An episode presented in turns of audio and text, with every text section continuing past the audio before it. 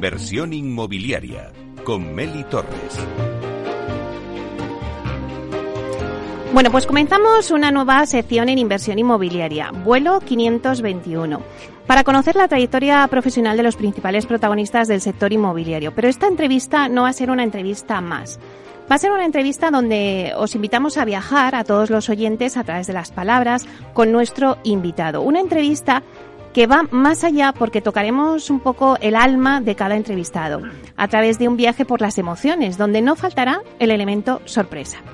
Bueno, pues hoy queremos hacer este viaje con Juan Antonio Gómez Pintado, que como todos ya sabéis es presidente de la promotora Vía Agora y también presidente de las asociaciones Asprima y APC España. Buenos días, Juan Antonio. Hola, buenos días, Meli. Bueno, pues la verdad es que un placer eh, arrancar esta nueva sección contigo y gracias por compartir este viaje inmobiliario con todos nuestros oyentes aquí desde los estudios de Capital Radio. No sé si ya estás preparado, Juan Antonio, para empezar. Sí, ya estoy preparado. Lo primero decirte que es un honor que hayas pensado en mí para ser la primera persona a la que entrevistas en esta nueva sección de tu programa. Bueno, pues si ya estás preparado eh, para hacer este viaje, pues abróchense los cinturones porque comienza vuelo 521.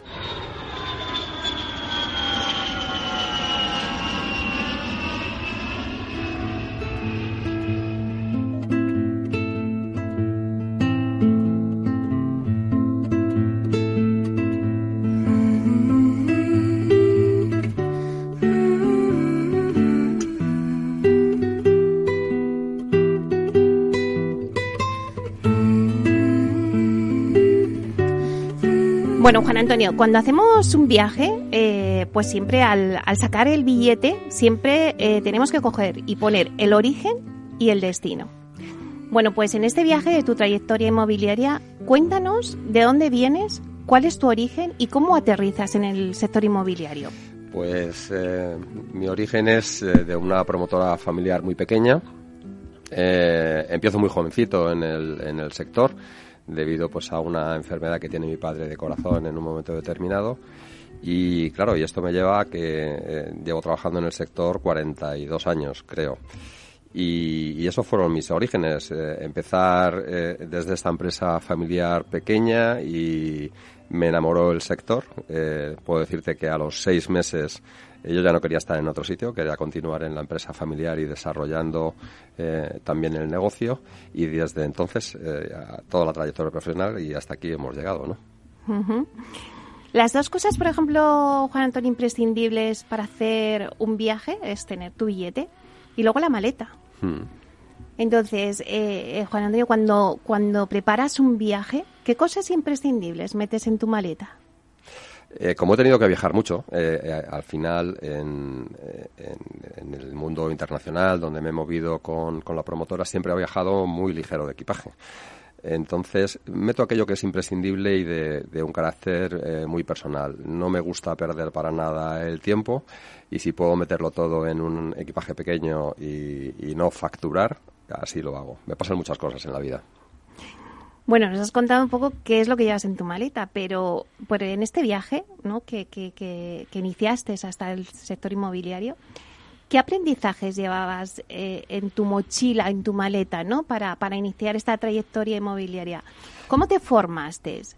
¿Qué, ¿Qué te motivó a hacer este viaje hacia el sector inmobiliario? Pues yo he tenido la gran fortuna de tener unos padres maravillosos y sobre todo a nivel profesional mi padre y todo el aprendizaje inicial de sector se lo debo a él. Él eh, ha sido fue una persona que pues que se realizó a sí mismo, eh, una persona que no tenía estudios, que trabajaba en el campo, vino a la ciudad y poco a poco de trabajar en una industria textil como peón, pues llegó a tener y a formar una empresa. Esas enseñanzas de vida, esa filosofía, al final las actitudes que hay que mantener ante la vida, es el gran aprendizaje que yo he tenido de mi padre y que se refleja al final en todo lo que desempeñas, en todos los trabajos, en toda tu, vida de, día a día y que mm, yo he de decir que durante, hablas de, de conocimientos o de aprendizaje, llevo 42 años aprendiendo. Creo que no hay ni un solo día donde de mi vida y, sobre todo a nivel profesional donde no haya aprendido alguna cosa. Bueno, la verdad es que todos tenemos que aprender, ¿no? Día a día. Eso es lo bueno que tiene también el trabajo. Eh, ¿Cuál fue tu primer trabajo en el sector?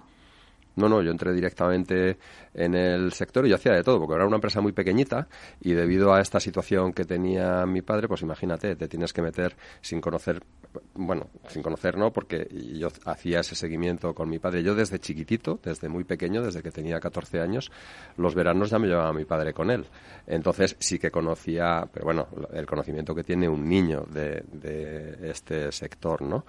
Eh, y, y a partir de ahí, o sea, sin separarme prácticamente de él durante todas las horas, la jornada de trabajo, eh, me fue trasladando todos esos conocimientos y experiencias vitales que me han servido de muchísimo en, el sector. Yo, siempre digo que como profesional llevo ventaja porque he tenido esa fortuna de tener a mi padre a mi lado durante, durante años y que me ha ido aconsejando y me ha ido llevando y guiando por el mundo profesional y de la vida, por supuesto.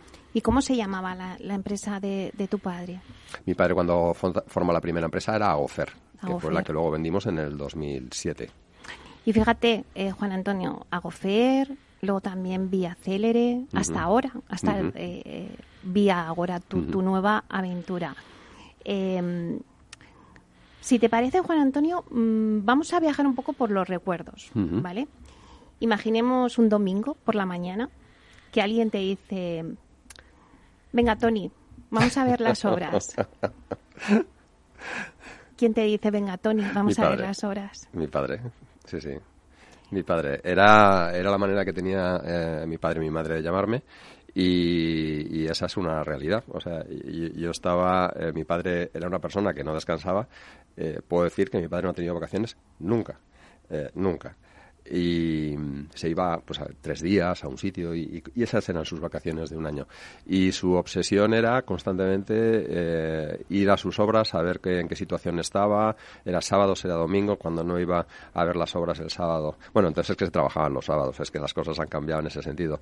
Pues iba los domingos a ver en la oficina de ventas era un constante y siempre me llevaba con él. Y, y Atanasio, que así se llama tu padre, pues ¿qué consejo te dio cuando tú ibas, le veías, que hoy como CEO de, Vía Agora tienes presente y además lo aplicas en tu empresa? Mi padre era una persona tremendamente trabajadora y una persona eh, muy, muy, muy responsable. Al final eh, era una persona también, en ese sentido, muy abierto, pero em, lo manifestaba con sus actitudes, con sus acciones, eh, menos con la palabra, ¿no? Pero si algo me manifestaba mi padre eh, era la, actitud, la actitud que había que mantener, una actitud positiva eh, frente a cualquier situación en la vida porque de actitudes negativas al final te entras en un círculo vicioso que no eres capaz de salir. Si tienes una actitud positiva te es más fácil de resolver cualquier situación problemática. La actitud, la actitud es buena para todo, la verdad. Eh, bueno, pues seguro que, que Atanasio y Nieves, ¿no? Que así se llaman tus padres, eh, pues seguro que, estarían muy orgullosos de ti y de tu trayectoria. Pero, Juan Antonio, ¿tú te has parado a pensar eh, qué te ha aportado el sector inmobiliario a tu vida? el sector, una forma de una forma de vivir, una forma de vivir y una forma de ser. Yo creo que durante todos estos años, estos 42 años que llevo en el sector, mm, me ha ido moldeando mi forma de ser, me ha ido moldeando el carácter, como no puede ser de otra manera, y me ha ido enseñando eh, muchas lecciones en la vida que al final eh, vas viendo que con esa madurez que vas adquiriendo vas cambiando tu forma de ser. Yo soy una persona, pues a lo mejor hace algunos años muy intransigente, a, ir moldeando eh, esas aristas que hmm. tiene la, personalidad y, tratar de, ser de otra manera mucho más flexible, más comprensivo. Em, bueno, pues eso es lo que te ha aportado a ti eh, el sector inmobiliario, pero mm, ¿tú quieres saber eh, lo que opina el sector de tu trayectoria profesional? ¿Te gustaría saber qué es lo que, que opina? Por supuesto. Pues vamos a escuchar a una persona del sector que ha querido dejar este mensaje para ti. No sabéis la ilusión que me hace tener la oportunidad de contaros qué significa para mí la trayectoria de Juan Antonio Gómez Pintado y qué creo que ha aportado a nuestro sector. Juan Antonio fue la primera persona del mundo inmobiliario a la que hace ya muchos años le oí decir que debíamos hacer edificios más respetuosos con el medio ambiente, que teníamos que introducir la tecnología en todas las fases de la cadena de valor inmobiliaria, que era importante que nos convirtiéramos en un sector atractivo para el talento joven y que para ello debíamos poner en marcha una formación específicamente inmobiliaria que fuera sólida y atractiva. También fue una de las primeras personas a las que le oí hablar de la colaboración público-privada como la fórmula más adecuada para configurar el parque de viviendas asequible que tanto necesita nuestra juventud. Y finalmente diré que siempre ha tenido muy claro, y lo sé porque se lo he oído decir en multitud de ocasiones, que los actores inmobiliarios tenemos una gran responsabilidad con la sociedad. Para mí, Juan Antonio ha sido el precursor de lo que es el nuevo sector inmobiliario. Profesional, sostenible, digital, atractivo para el talento, con una conversación de mayor calidad con el sector público, y lo que es más importante, con voluntad de generar un impacto positivo en la sociedad. Para mí Juan Antonio es un referente. Siempre tengo muy presente su discurso, que en gran medida he hecho mío y procuro divulgarlo en, en mi ámbito de influencia. Juan Antonio, gracias de corazón por tu liderazgo y por tu generosidad, por todas esas horas y toda esa energía invertidas en mejorar nuestro sector y nuestra sociedad. Y gracias a ti también, Meli, porque sin tu invitación seguramente no hubiera encontrado el modo de contarle a Juan Antonio todo lo que he aprendido de él. Ojalá los y las profesionales del sector que nos estén escuchando se animen a formar parte de este nuevo inmobiliario, del que Juan Antonio es tan buen exponente. Madre mía, Juan Antonio, ¿qué decimos ahora? Pues no tengo palabras, Feli, no tengo palabras. Bueno, pues lo primero es darle las gracias infinitas a Ana Jenner, que es la persona que estábamos escuchando, que es consejera delegada de Sabil Saguir Newman en Barcelona. Muchísimas gracias, Ana, si nos estás escuchando, por, por haber participado y ser una de mis cómplices en esta entrevista para, bueno, pues para demostrarle a Juan Antonio qué es lo que piensa el sector inmobiliario de tu trayectoria, ¿no? ¿Qué piensas después de escuchar esto? Eh, Ana es una persona que eh, primero quiero mucho, eh, la, respeto muchísimo profesionalmente, es una persona que se ha sabido labrar una posición en, el mercado, no solamente allí en, Cataluña, de donde ella es un referente, no solamente a nivel de sector, sino a nivel social. Y, he de decir, y lo que pienso es que el respeto es mutuo y mi opinión sobre, lo que ella ha expresado de mí es recíproca. Es, es así, es una persona que admiro mucho y que tiene una capacidad de trabajo y un talento increíble.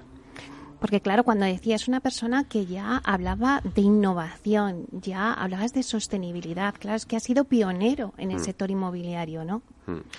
Bueno, eh, después de todo este tránsito que comentábamos de, tantos años, uno va siendo consciente y en ese limar esas aristas donde eh, te das cuenta que no todo en la vida es ganar dinero, no toda la vida eh, al final tienes que hablar de márgenes y de, y de, rentabilidades, que hay aspectos sociales que tienes que ir desarrollando en tu vida. Y para mí, el sector inmobiliario, el promotor inmobiliario, el constructor, que ha sido mi vida, lo que siempre he tratado es de pensar cómo se puede mejorar motivo de estos pensamientos, de, estas reflexiones, pues eh, uno se da cuenta que eh, en un sector donde tradicionalmente ha sido poco evolutivo, donde mm, los, los, profesionales de una manera o, de otra eh, siempre íbamos pensando, quizá por la propia configuración del sector, ¿no? Eh, cuál iba a ser el margen de nuestra propia, de la, nuestra próxima operación y cómo íbamos a comprar el no nos dejaba, yo creo, que posicionarnos con una visión de largo plazo para tratar de construir un sector completamente diferente donde lógicamente tenemos que tener nuestro margen, pero al igual que otros sectores teníamos que tener un proceso de evolución constante en la innovación, en la industrialización, esto que siempre eh, a tantas veces me refiero, porque es la única manera de que el sector pueda sobrevivir. Solamente en las operaciones de corto plazo el sector tendrá una vida eh, muy dificultosa y muy corta. Creo que en esa evolución, donde seamos capaces de incluir a las mujeres en los procesos industrializados que vayamos a hacer, donde seamos capaces de ser atractivo eh, para los jóvenes para que entren en nuestra industria, donde seamos capaces de dar una solución a los problemas de la sociedad y sobre todo el acceso a la vivienda para jóvenes solamente pensando, eh, discurriendo cuál es la fórmula para llegar a esa situación, podremos tener un sector sostenible y sobre todo responsable socialmente. Que no se nos vea es muy difícil, lo sé, pero ahí es donde he centrado durante todos estos años eh, que he estado en las presidencias de las asociaciones mi trabajo, que no se nos vea como un sector especulativo, sino como un sector que produce un bien de primera necesidad y que de alguna manera tenemos que estar siempre acompañando a la sociedad para dar esas respuestas.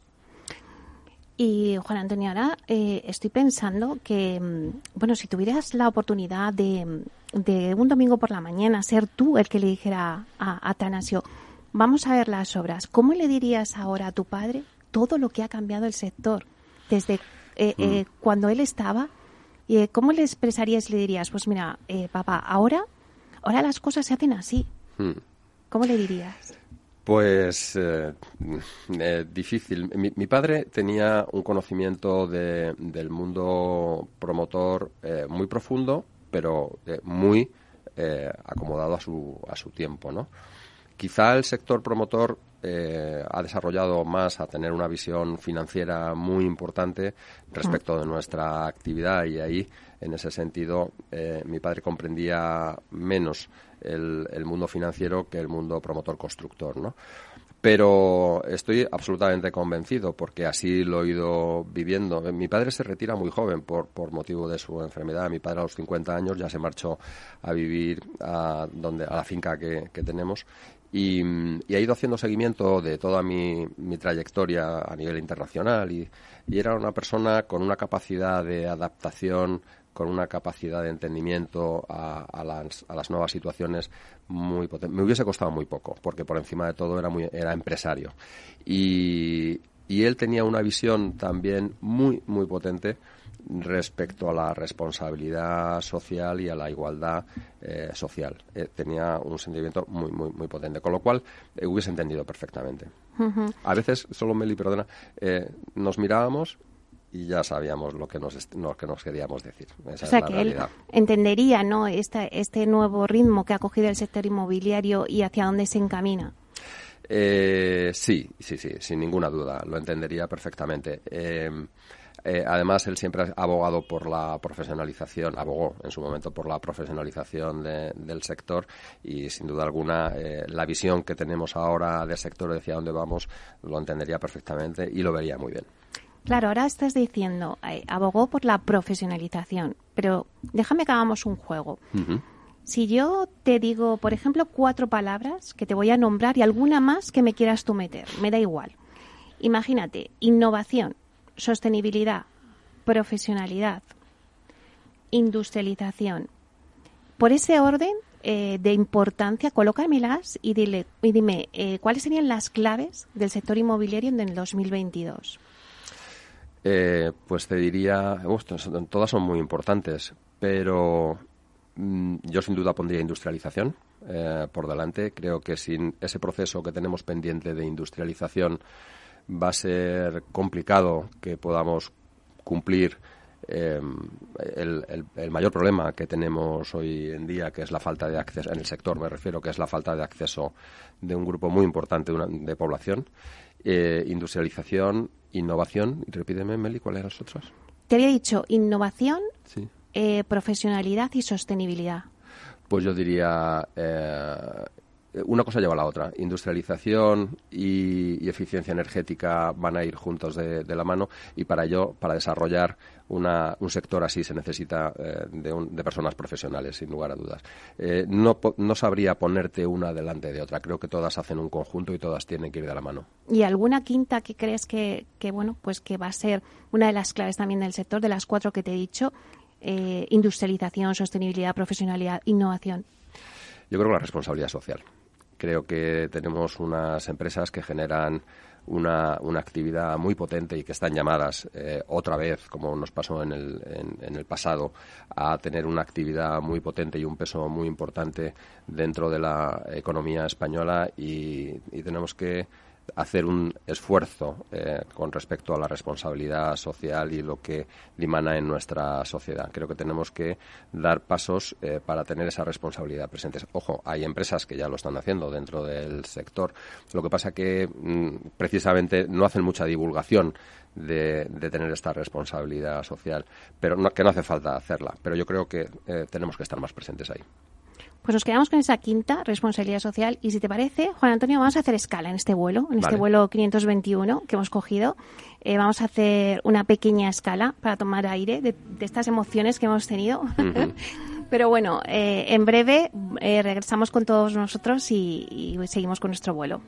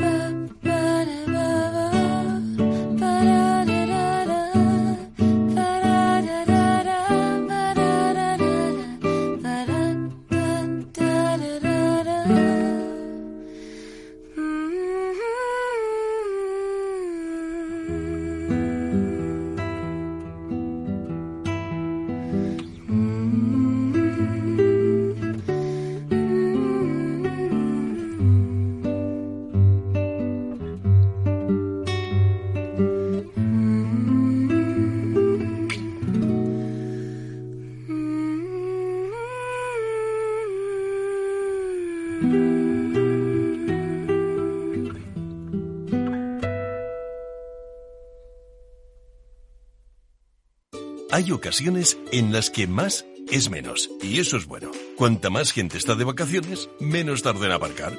Cuanto más queda de verano, menos me duele que acabe el día. Y este verano, con Renta 4 Banco, cuanto más invierto, menos comisiones pago. Y eso sí que es bueno. Entra e infórmate de las bases de la promoción en tu oficina Renta 4 más cercana o en r4.com. Renta 4 Banco, tu banco especialista en inversión. ¿Quieres anunciar tu negocio en la radio?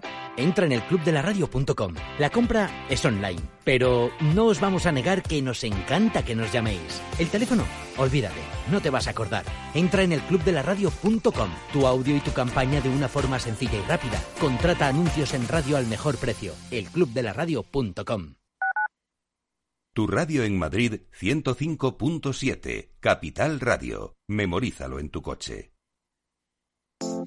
Hornos San Onofre. Somos pasteleros y eso nos gusta. Utilizamos materias primas que nos hacen disfrutar y elaboramos todos nuestros productos de forma artesanal, sin sucedáneos, ni margarinas, ni grasas trans. Sabemos que las cosas buenas son importantes. Con el hashtag buscamos gente dulce. Hornos San Onofre, calle San Onofre 3, teléfono 91 532 9060 y calle Hernani 7, teléfono 91 554 3396. También nos encontrarás en el mercado de San Miguel 3 www.pasteleriasanonofre.com. ¿Harto de tertulias políticas y de quienes lo saben todo? Sube un peldaño intelectual en tu vida y sintoniza la gran tertulia de la economía un debate pragmático y sin afinidades que revela las grandes transformaciones de nuestros días, con figuras de gran talla económica como Pedro Schwartz, Ramón Tamames, Francisco Navarro, César Arranz, Hermenegildo Altozano, Isabel Aguilera, Manuel Moreu, Juan José Rubio y Fernando Zunzunegui, entre otros. La gran tertulia de la economía, cada mañana a las 8 y 20 en Capital, La Bolsa y la Vida, con Luis Vicente Muñoz.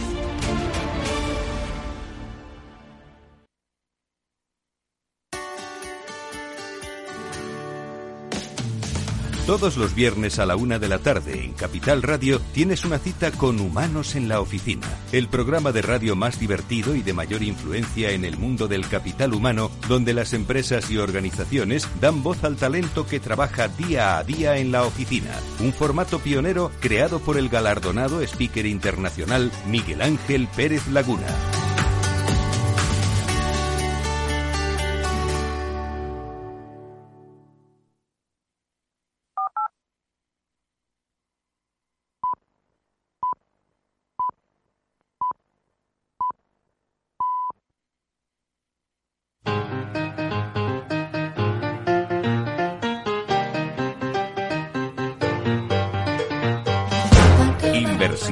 Inmobiliaria con Meli Torres.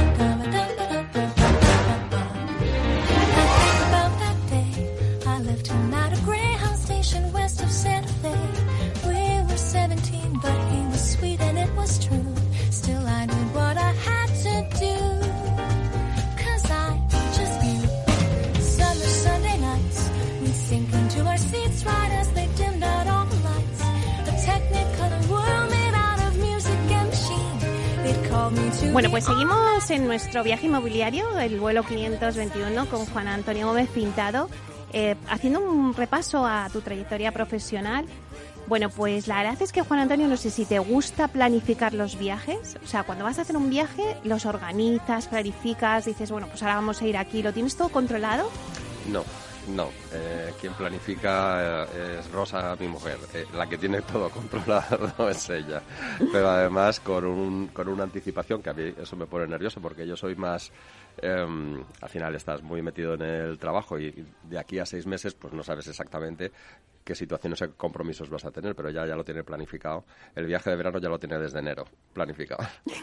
Y aunque no planificas los viajes, pero, pero en tu empresa supongo que sí que tienes planificado, ¿no? Sí tu día a día y ¿Cómo es un día de trabajo en la vida de Juan Antonio Gómez Pintado? Cuéntanos, desde que te levantas. Pues eh, eh, sí que me gusta. En, el ocio mm, planifico menos porque aquí se, se encarga mucho más Rosa que, que, yo, pero en la empresa sí. O sea, soy una persona en ese sentido muy estructurada.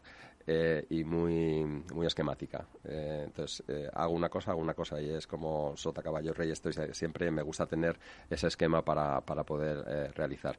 Y, y, un día de trabajo normal es, empiezo muy temprano, estoy a primera hora en, en la oficina, la, la planificación con mi asistente a primera hora de todo lo que es el día, aunque ya hemos, fíjate, por eso fíjate si soy eh, cuadriculado, ya hemos visto por la tarde, pero otra vez por la mañana, por si hay alguna cosa nueva, vuelvo a planificar. Bueno, pues mi vida está llena de, de, reuniones, me gusta, mm, pero no todo lo que, no puedo ir todo lo que debiera, eh, me gusta mucho la edificación, me gustan las obras, pero no puedo ir todo lo que debiera y, básicamente se distribuye entre porcentajes de reuniones en mi empresa con la asociación, que de decirte que me ha llevado muchísimo tiempo. Eh, he tenido que dedicar mucho tiempo a las dos asociaciones y básicamente está ahí, ¿no? En, desde primera hora hasta que llego a última hora a casa, ¿no? Y por medio, pues lo típico, las comidas que tenemos de empresa y tal. O sea que tu jornada laboral, eh, ¿cuándo termina? ¿Eres de las personas que al final eh, también hace las cenas de trabajo o las cenas se las reserva para casa? Las cenas siempre son en casa. Es muy raro, es, es difícil que yo eh, asuma o admita una cena de trabajo. Creo que dedicándole, como le dedico hoy, he llegado a las siete y media prácticamente al despacho, ocho menos veinte, eh, eh, dedicándole el tiempo hasta las ocho y media, más o menos, hay veces que hasta las nueve, yo creo que es tiempo más que suficiente. Meter una cena y no tener tiempo de calidad en familia, eso es algo que procuramos siempre. cenamos muy temprano en casa y nos gusta hacerlo, si puede ser todos juntos. Es, es, el momento que te queda de calidad, de disfrute con la familia, ¿no? Y si pudiéramos coger una palabra que defina mejor eh, tu actividad en el sector inmobiliario, ¿cuál sería? Trabajo. Trabajo, dedicación, yo creo. Dedicación. Estoy volcado y dedicado eh, de una manera intensísima al sector inmobiliario. ¿Cuál ha sido el proyecto profesional a lo largo de tu carrera? Pues que más te ha marcado o sobre el que guardas eh, el mejor recuerdo. ¿De edificio te refieres? Lo que quieras contarnos. Bueno, eh, a nivel de empresa, todas han tenido su todos han tenido su punto, porque con, con Agofer fue, por resumirlo de alguna manera, con Agofer estaba muy obsesionado con la expansión, ser más grande, ser más grande cada vez más.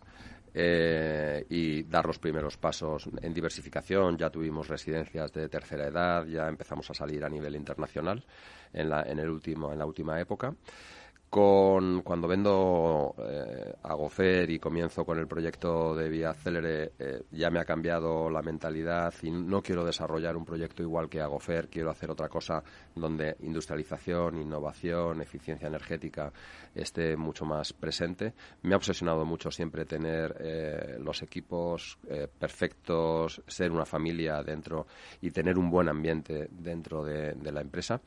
Y en este último proyecto, eh, he de decir que eh, cuando salí de Vía Célere hemos dejado el listón tan alto que, mi, obsesión en este sentido es, eh, dentro de la mejora constante, continua que tenemos que tener, eh, pues darle otro giro a este proyecto y que seamos capaces de mejorar lo que hemos hecho en el pasado. ¿no? y si nos referimos a una promoción inmobiliaria, pues yo diría que la que marca eh, un hito de cambio, sin duda alguna, es eh, Retiro. La que hicimos en Conde de Casal es una de las promociones que yo me siento más orgulloso de cómo la hemos desarrollado. Claro, porque Vallecas, ¿no? También te, cuando yo te digo Vallecas, ¿qué te, qué te viene a la cabeza? Pues Vallecas me viene eh, la época cuando, eh, la época de Agofer eh, primigenia, cuando trabajaba con mi padre y que desarrollamos allí los primeros proyectos. Entonces, esa es la imagen que yo tengo. Me recuerdo perfectamente la primera promoción que hicimos allí. antes se llamaba Avenida de los Caídos, ahora lo han cambiado el nombre, ¿no? Y, y, todas las vivencias. una de las cosas que mi padre yo creo que me facilitó más fue el grado de relación con todo el mundo. Mi padre era una persona hiperabierta. O sea, cuando bajabas del coche y tenías que hacer cualquier gestión y salías, ya estaba hablando con alguien. Daba igual. Eh, él, siempre tenía esa característica. Y me enseñó cómo relacionarme con todos y cada uno de los integrantes de la promoción inmobiliaria, desde los peones hasta las direcciones facultativas. Y, dándole, y siempre me decía, todo el mundo te aporta algo. Eh, y, pienso que es así. Todo el mundo al final te aporta algo y mirar por encima del hombro a, las personas, yo creo que eso es un error garrafal. Eso te priva de, esa, de ese aporte que te pueden hacer estas personas eh, a las que estás mirando por encima del hombro y siempre tener esa visión. Y yo lo recuerdo en, en la finca, ¿no? Pues desde, eh, tenía entonces cabras, mi padre tenía un ganado de cabras, pues desde el trato con los cabreros hasta el trato con las direcciones facultativas era como muy igualitario, ¿no? Llevas, la verdad es que 42 años, me decías, ¿no? Mm. Eh, haciendo, haciendo, construyendo casas. Mm. Bueno, pues yo me imagino que a todos nuestros oyentes les gustaría saber cómo es la casa perfecta para, para el CEO de Vía Agora. Vamos a ver, ahora hablamos de que sí, una casa tecnológica, una casa sostenible, espacios abiertos, porque ahora con la pandemia pues, pues ya tenemos ese, eh, bueno, pues esa demanda, ¿no? De querer más espacios. Em, ¿Cómo es la casa eh, perfecta para Juan Antonio? Eh, la casa perfecta es aquella que te da la posibilidad de disfrutar de las relaciones personales que, creo que son absolutamente necesarias. Es la casa donde tú puedes recibir a tu familia, a tus amigos y te sientas confortable y te sientas cómodo. Eh, eh, cuando la gente habla de tecnología y de eh, automatización de muchos de los procedimientos, yo creo que no está, lo importante de la casa no está ahí. Lo importante de la casa es la generación de un hogar que te sea que te sea útil para generar esos sentimientos del espacio donde tú vas a vivir. Cuando pones mucha tecnología, mucha tecnología, al final nos pasa como con los móviles. Utilizamos cuatro tareas de esa tecnología y el resto se queda ahí. Yo creo que en las casas pasa exactamente igual. Tiene que ser confortable, eh, tiene que ser, eh, hombre, hablando técnicamente, pues tiene que ser lo más eficiente posible. Donde eh, en las dos casas que tengo, pues yo creo que lo he conseguido. Tenemos dos casas que te dan esa capacidad, ese ambiente para rodearte de tu familia y de tus amigos y disfrutar de ella. pues si te parece, ahora vamos a hacer un, un viaje, mm. pero esta vez a través de la música. Eh, te voy a poner una música y me vas a decir, pues, a dónde nos lleva, a dónde te lleva esa música. Vamos a escucharla.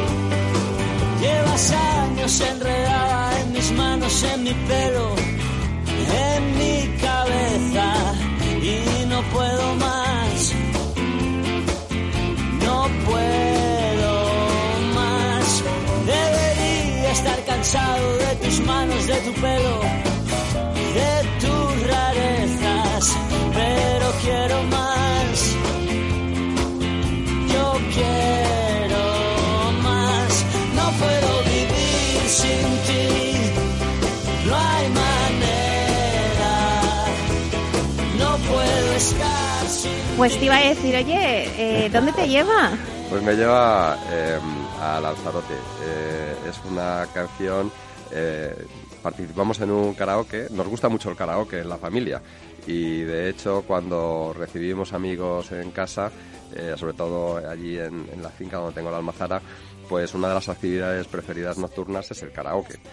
Eh, es muy divertido, eh, desinhibe un montón y genera un ambiente espectacular. Y entonces participé en un karaoke en el verano pasado en Lanzarote y, y la canción que elegí para cantar fue esta. Bueno, an- antes me decías que, que claro, que, que elegiste esos karaokes eh, y, ese, y ese karaoke tiene eh, olor a aceite. Sí, ¿Dónde cantas mucho esta, esta canción? allí, allí en tu finca. En, mi finca, en mi finca, así en, en donde tenemos la almazara. eh, montamos allí un, una instalación, un equipo para en, en casa, pues para cuando vienen los amigos y tal, participar en los karaokes. Y, y sí, sí, tiene, tiene aroma de a, a- a ove, de aceite de oliva virgen extra. Yo ya lo estoy oliendo. Yo estoy escuchando la música y estoy oliendo ya también el, eh, el olor del aceite.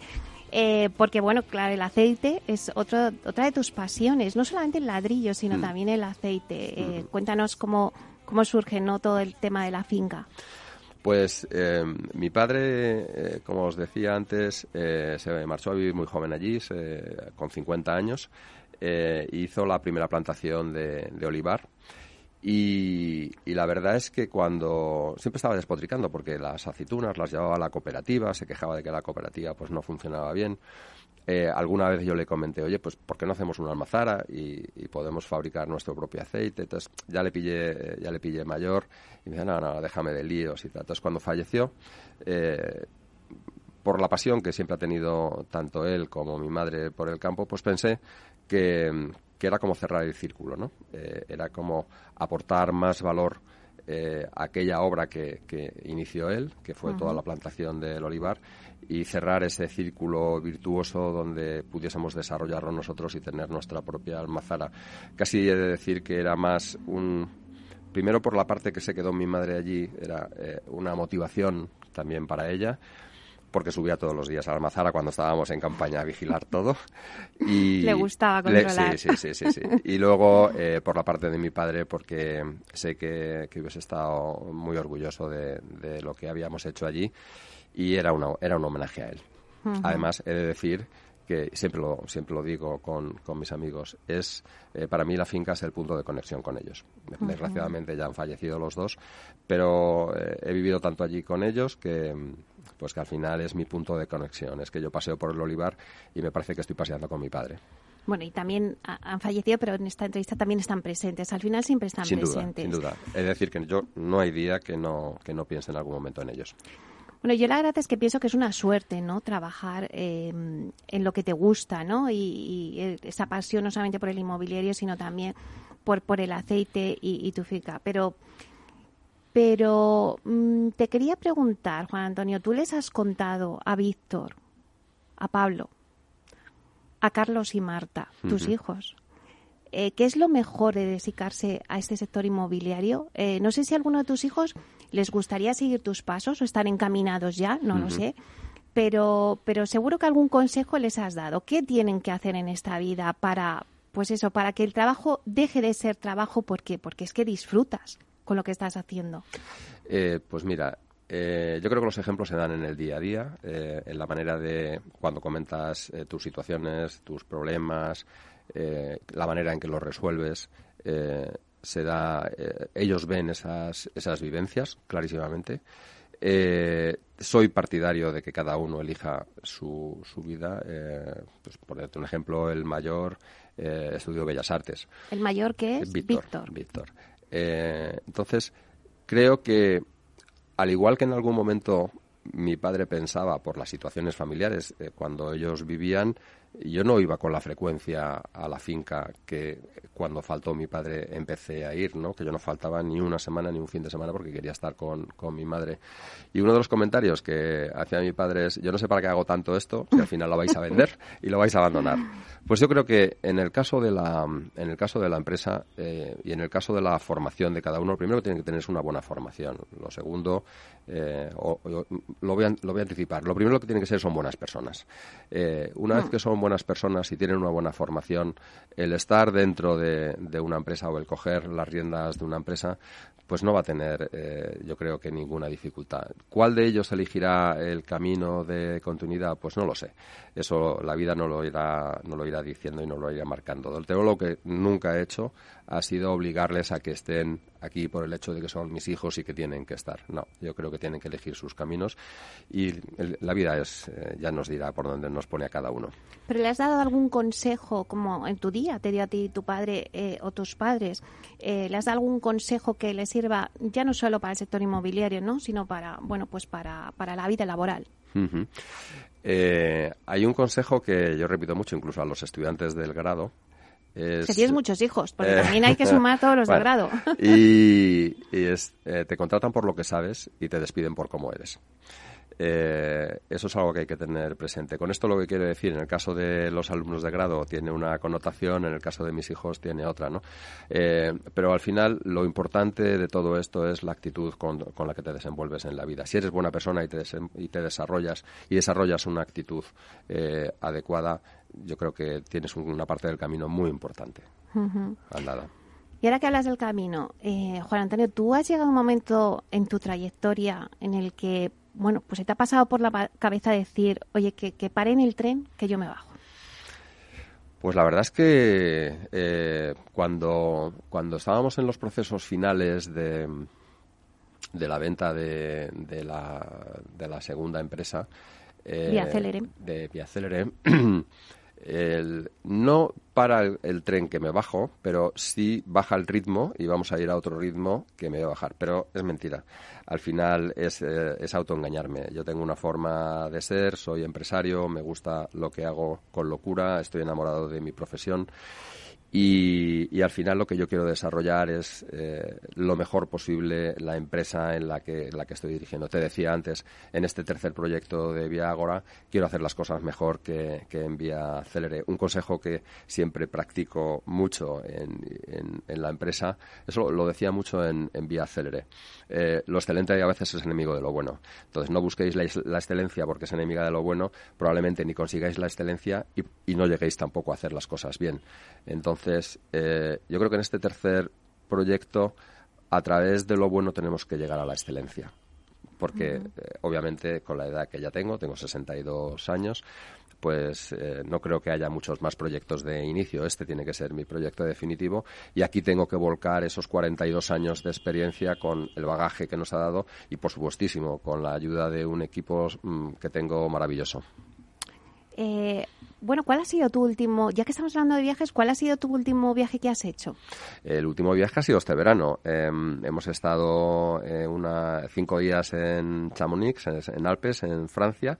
De allí volamos, hicimos la costa de Normandía para ver todo, que me ha, impactado. Eh, me ha impactado porque es la sin razón que puede llegar a tener el ser humano y lo que somos capaces no de crear, de destruir. Eh, y me ha impactado mucho, me ha encantado ese viaje. Y, finalmente, allí estuvimos cuatro días y finalmente pasé otra semana en, Denia, que es el lugar típico de nuestras vacaciones. Bueno, te iba a preguntar que no sé si ya tenéis planificado, pero quizá eso lo tendría que preguntar a Rosa, ¿no? Eh, si ya tenéis planificado o cuál es vuestro próximo destino, ¿no? Pues hay dos viajes que tenemos muchas ganas de hacer. Em, uno es San Petersburgo, que no lo conocemos, pero realmente es difícil porque el gobierno el gobierno ruso la cantidad de documentación y papeles que te pide para, para acceder allí es, es, tremenda y al final pues nos ha dado mucho pereza y no hemos ido y luego hay otro viaje que tuvimos planificado pero nos lo truncó la, la pandemia que es ir al norte de Europa a ver la aurora boreal.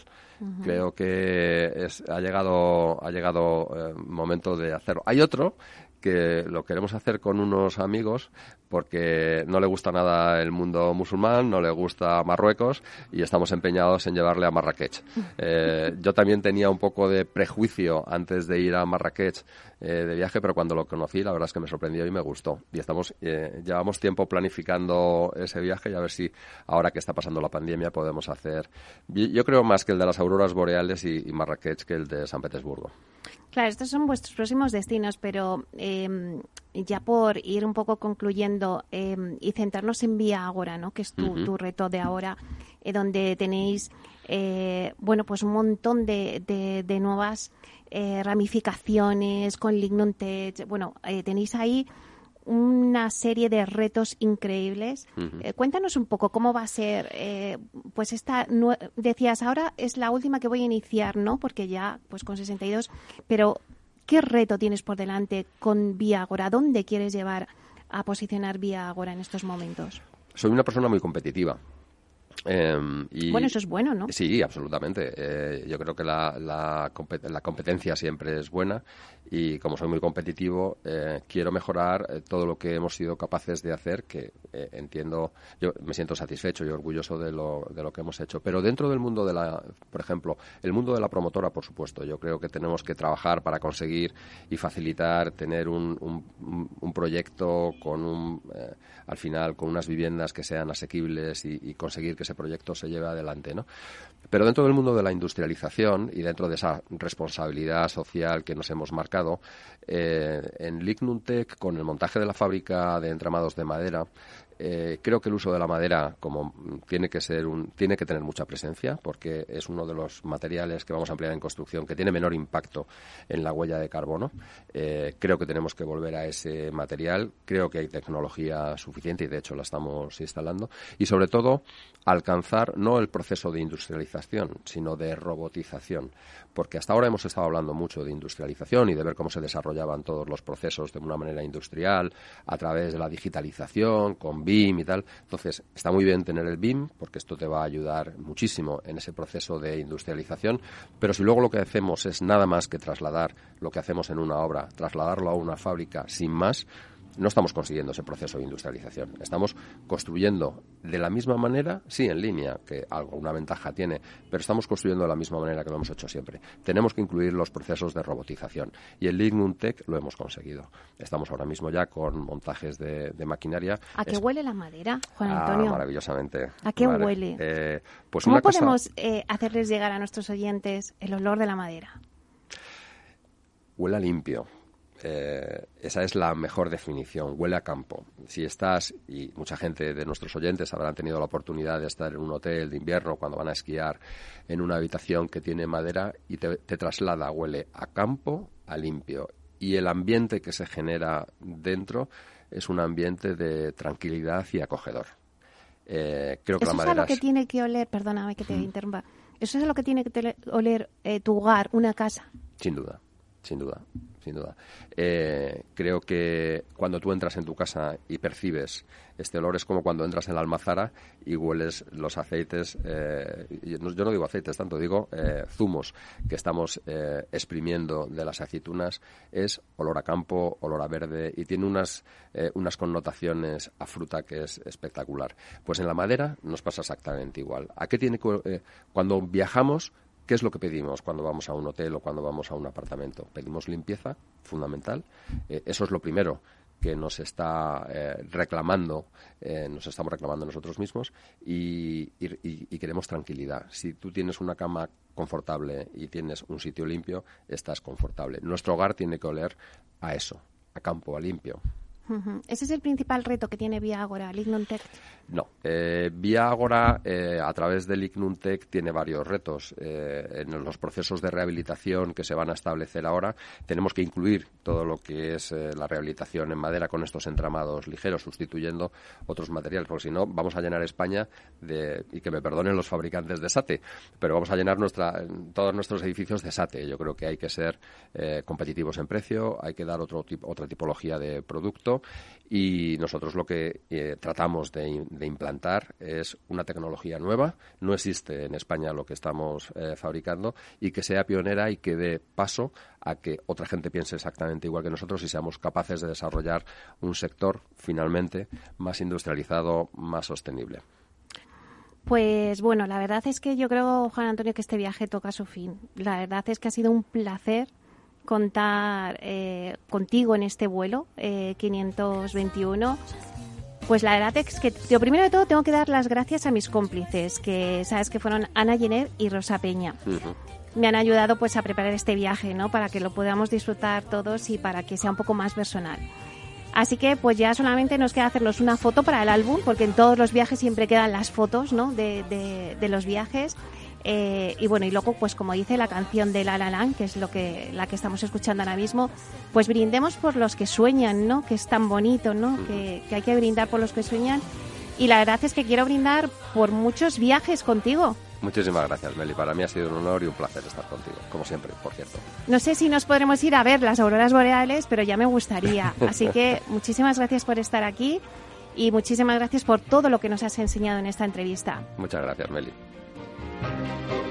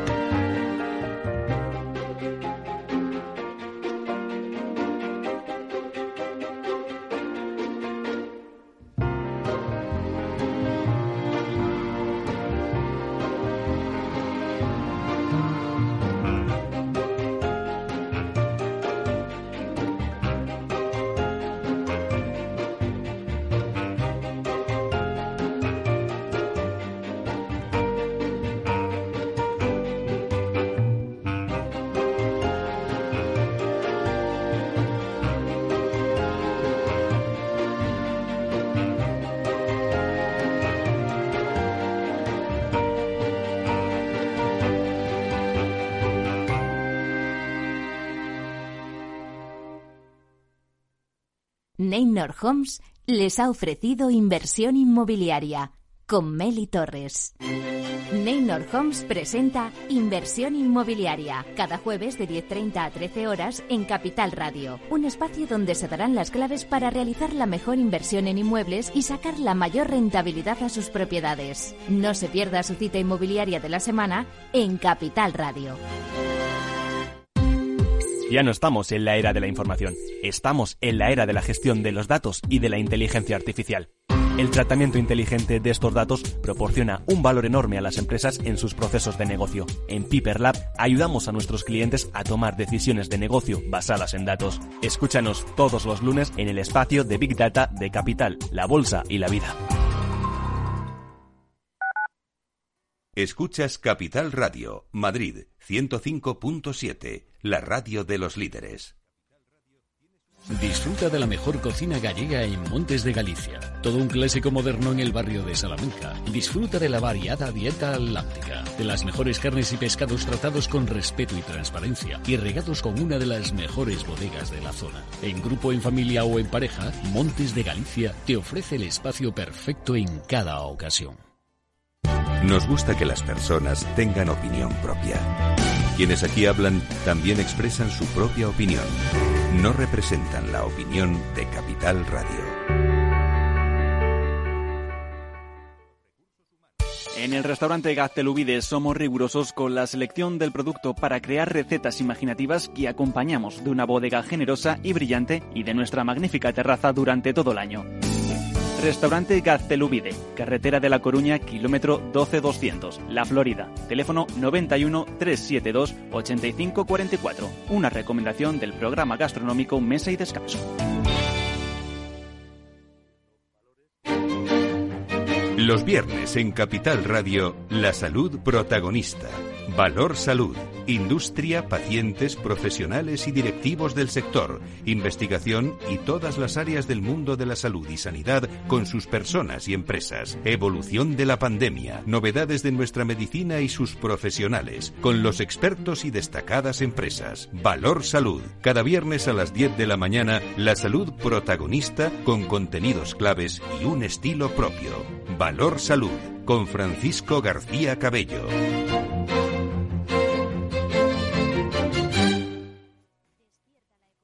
Capital Radio, la genuina radio económica.